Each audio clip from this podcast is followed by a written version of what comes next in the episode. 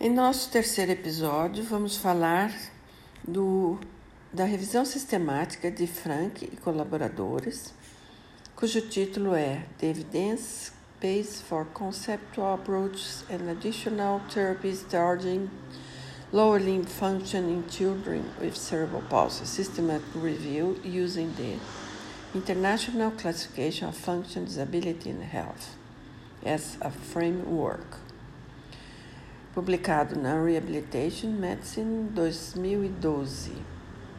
O objetivo desta revisão sistemática dá uma visão geral da efetividade de abordagens conceituais e terapias adicionais usadas em fisioterapia em relação aos membros inferiores de crianças com paralisia cerebral e dá suporte ao desenvolvimento de um guia clínico. A literatura foi pesquisada em cinco datas bases de 1995 a 2009. Estudos foram avaliados usando o esquema recomendado pela Academia Americana de Paralisia Cerebral, que classifica os resultados de acordo com a CIF, Classificação Internacional da Função.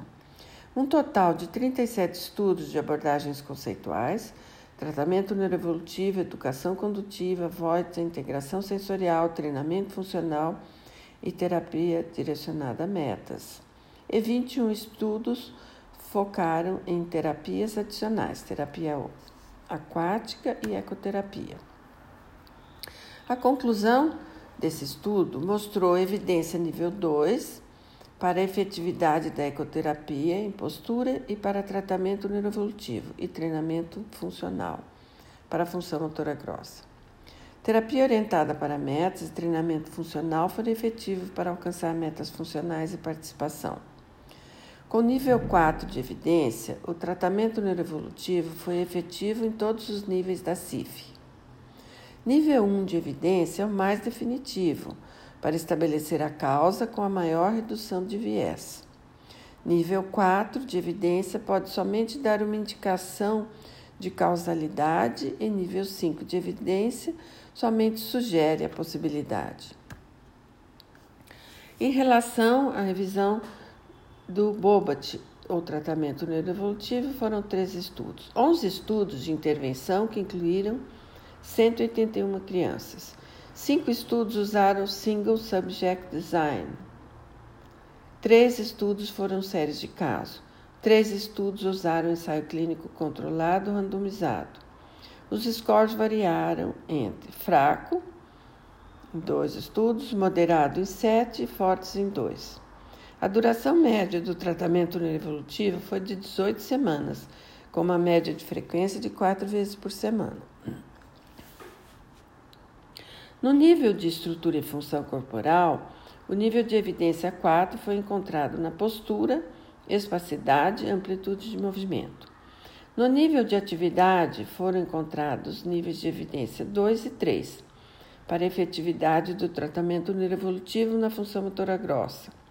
Em outros dois estudos, foram encontrados melhoras significativas na função motora grossa no grupo de intervenção. Um estudo nível 3 encontrou efeitos significativos em participação, em autocuidado e assistência do cuidador. Conclusão: os efeitos do tratamento neuroevolutivo foram demonstrados em todos os níveis da CIF. Vamos fazer alguns outros comentários relacionados em relação às evidências. Embora o Bobat tenha dado uma grande contribuição para o progresso do tratamento da paralisia cerebral, a dificuldade se dá também devido às formas diferentes com que esse enfoque de tratamento é usado, pois as crianças são diferentes e os tratamentos têm que ser individualizados. Frank, em 2012, fizeram essa revisão das técnicas de fisioterapia e encontraram esses resultados positivos que nós mencionamos agora para a utilização do conceito Bobat em todos os domínios da CIF. Outros trabalhos também mostraram evidências, como o de Arnett et al. de 2008, que focaram na intervenção com crianças que deram suporte ao conceito Bobat, como também Adams, de 2000, e Slack, de 2002, também reportaram eficácia na melhora da marcha em crianças com paralisia cerebral. Estes trabalhos estão com as referências disponíveis para os que quiserem consultar.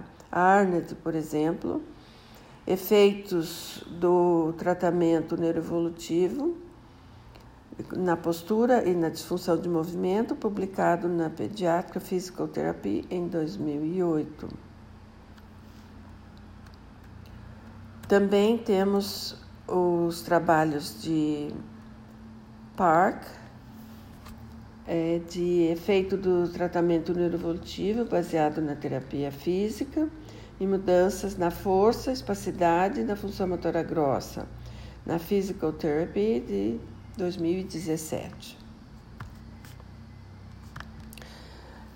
Temos também o trabalho de Bar Haim, de 2006. Compararam a eficácia do tratamento Adele Switch com tratamento neuroevolutivo, conceito Bobat, em crianças com paralisia cerebral, em dois grupos de 12 crianças, nível 2 a 4 do GMFCS, sendo que ambos os grupos foram tratados por quatro semanas, duas horas diárias, cinco dias por semana, e observaram que a melhora na função motora grossa e no índice de eficiência mecânica para subir escada, depois de um mês, foi maior do que esperado para a maturação natural para ambos os grupos. Esse trabalho de Bar Rain, vocês podem encontrar esta referência em Development Medicine Child Neurology de 2006, cujo título é Comparison of Efficacy of Adelisuit and Neurodevelopment Treatments in Children with Cerebral Palsy. Vamos passar agora para o próximo artigo, que foi já mencionado anteriormente, o de Tsorslax e colaboradores de 2004. Eles verificaram o efeito do tratamento neuroevolutivo, conceito Bobat, na função motora grossa de crianças com paralisia cerebral e as diferenças de efeito em relação à intensidade. Participaram deste estudo 34 crianças com GMFCS 1, 2 e 3, divididos em dois grupos.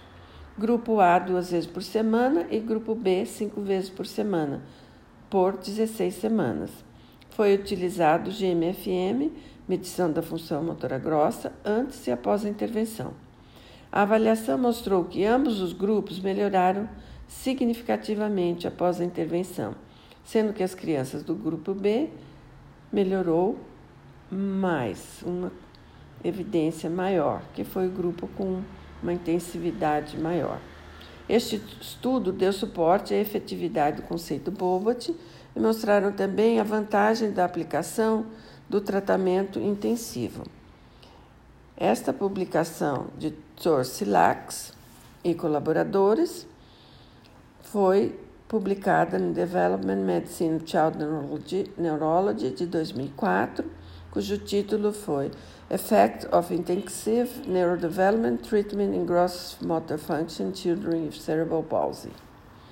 Agora vamos falar de mais um estudo ainda.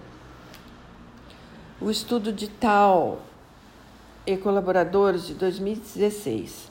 Eles analisaram os resultados do tratamento neuroevolutivo, conceito Bobat, na transformação dos níveis do fator de crescimento TGF, B1, fator de crescimento de transformação, citocina neuroprotetora e a melhora nas habilidades motoras. As crianças receberam uma hora de tratamento por dia, cinco dias por semana, durante três meses. Os níveis séricos de TGF-B1 em crianças com paralisia cerebral que foram submetidas ao tratamento neuroevolutivo foram significativamente mais altos que níveis das crianças com paralisia cerebral não tratadas com tratamento neuroevolutivo e também ao grupo controle de crianças sem paralisia cerebral. Os scores totais do GMFM, medição da função motora grossa 88, de crianças com paralisia cerebral que foram tratadas com tratamento neuroevolutivo foram significativamente mais altos que aqueles pacientes não tratados com o tratamento neuroevolutivo.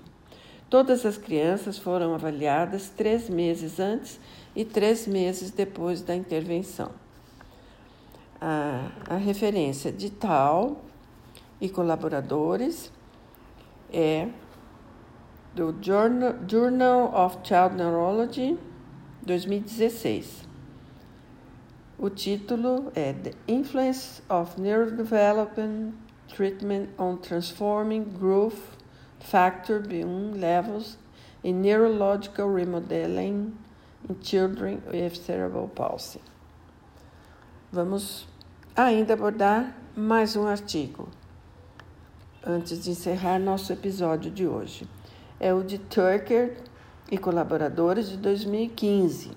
Eles verificaram os efeitos da terapia neuroevolutiva Bobat, baseada na terapia direcionada às metas, na função motora grossa e atividade de vida diária de crianças com paralisia cerebral. Esta abordagem terapêutica foi aplicada três vezes por semana por 12 semanas e mostraram resultados positivos na função motora grossa, autocuidado, transferências e locomoção através de várias escalas de avaliação nas diferentes áreas. Esta referência de Turker está na revista International Journal of Therapies and Rehabilitation Research. Tucker e colaboradores, e o título é The Effects of Neurodevelopmental Boba Therapy Based Goal Direct Therapy on Gross Motor Function and Functional Status of Children with Cerebral Palsy. International Journal of Therapies and Rehabilitation Research. Muito bem. Ainda Vamos abordar um último artigo hoje.